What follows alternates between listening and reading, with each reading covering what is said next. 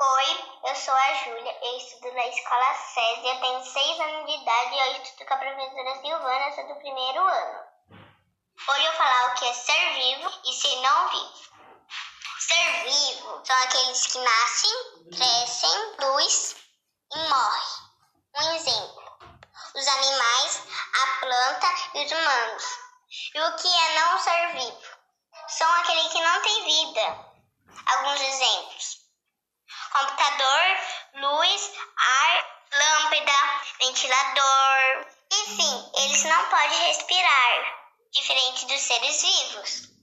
Espero que tenham gostado e aprendido como o meu.